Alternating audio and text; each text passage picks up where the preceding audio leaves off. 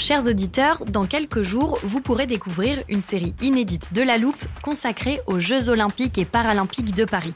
À trois mois de la cérémonie d'ouverture, on s'est demandé comment réussir ces JO. Les transports sont-ils prêts à affronter les milliers de touristes?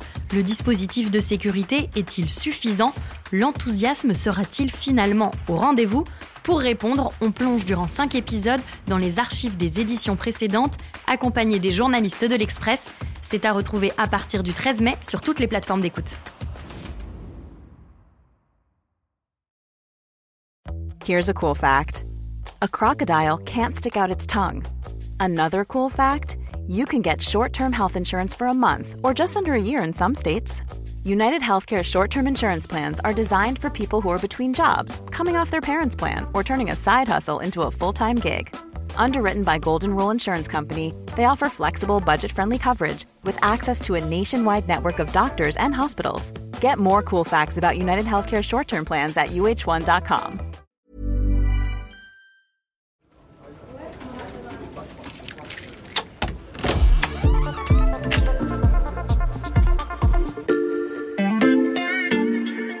Salut, c'est Xavier Yvon. Bienvenue dans l'armoire de la loupe.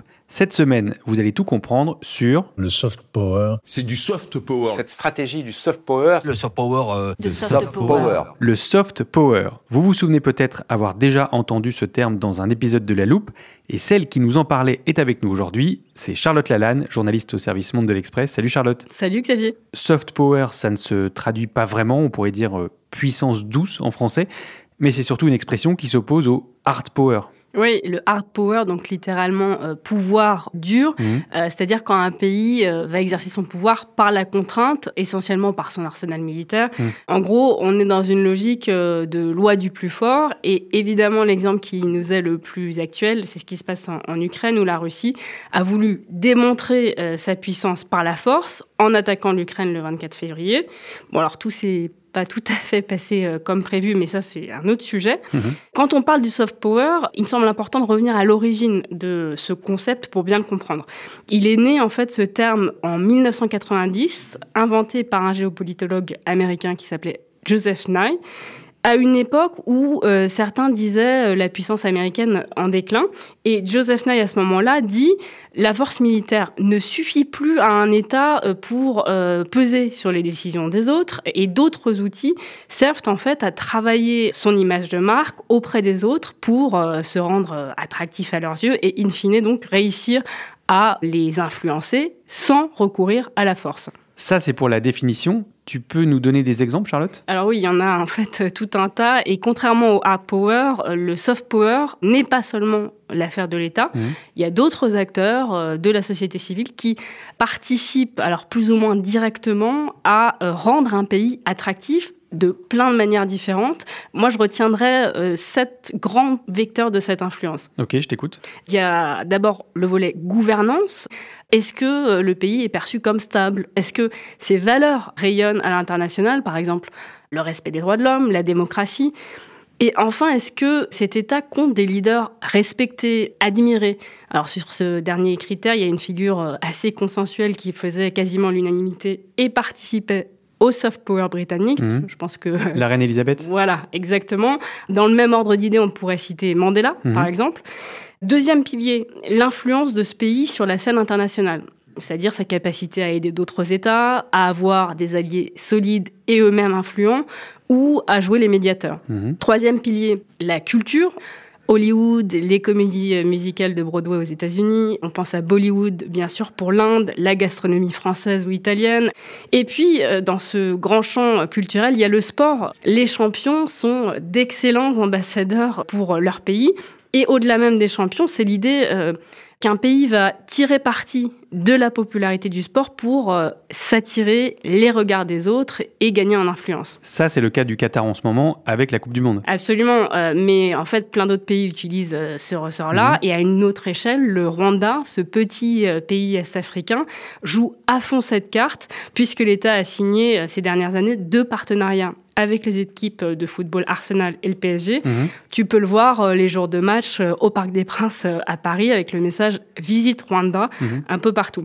Quatrième pilier maintenant, le business. Est-ce qu'il est facile de commercer avec cet État? Est-ce que euh, son économie est stable? Est-ce qu'aussi il y a des marques qui ont traversé les frontières? Par exemple, McDonald's, Coca-Cola, Yves Saint Laurent, Louis Vuitton. Hmm. Et on en vient au cinquième aspect, c'est le paysage médiatique, parce que bah, pour exercer ce pouvoir doux, ce soft power, il faut euh, arriver à faire passer ces messages au monde entier à travers des médias qui pèsent. Hmm. Exemple, la BBC. CNN. Voilà, et pour reparler euh, du Qatar, euh, bah, l'un des vecteurs de l'ascension de ce petit État, c'est une chaîne que tout le monde connaît aujourd'hui qui s'appelle Al Jazeera et qui a eu une influence décisive, notamment dans la couverture des printemps arabes. Si j'ai bien compté, Charlotte, ça fait cinq piliers, il en reste deux. Exactement. Donc, euh, le sixième, c'est l'éducation et la science. Mmh la capacité à innover, à attirer les meilleurs chercheurs et les meilleurs étudiants du monde, qui eux aussi seront des ambassadeurs.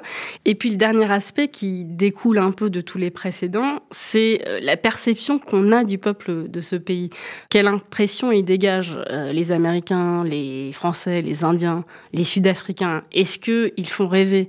Est-ce qu'ils sont désirables? Mais ça, Charlotte, c'est une question de point de vue, de trouver que les Américains font rêver ou que les Français sont désirables. Ouais, et, c'est d'ailleurs, euh, à mon sens, l'un des points faible de cette notion de soft power.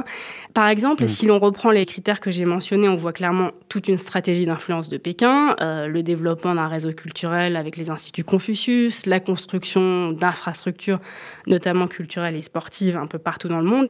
Alors bien sûr, cette influence, elle est perçue bah, mm. plus ou moins positivement selon que euh, tu te trouves à Washington, à Paris, à Dakar ou à Johannesburg. On voit pas effectivement les choses de la même manière. Mais on peut dire une chose, c'est que quand même sur la bataille culturelle, la domination américaine demeure aujourd'hui, ne serait-ce que par la langue anglaise, le rap américain, les blockbusters américains euh, sont écoutés, regardés partout dans le monde, y compris dans des pays où la Chine a gagné une énorme influence euh, ces dernières années. On pense par exemple aux pays africains. La rivalité États-Unis-Chine jusque dans le soft power. Merci Charlotte. Voilà, je peux refermer l'armoire. Maintenant, vous êtes capable d'expliquer ce qu'est le soft power. Et si vous voulez en savoir plus, on vous a préparé une liste d'épisodes de La Loupe et d'articles de l'Express qui traitent du sujet. Les liens sont à retrouver dans le descriptif de ce podcast. Bon week-end, profitez-en pour rattraper les épisodes que vous auriez manqués. Je vous dis à lundi pour passer un nouveau sujet à La Loupe.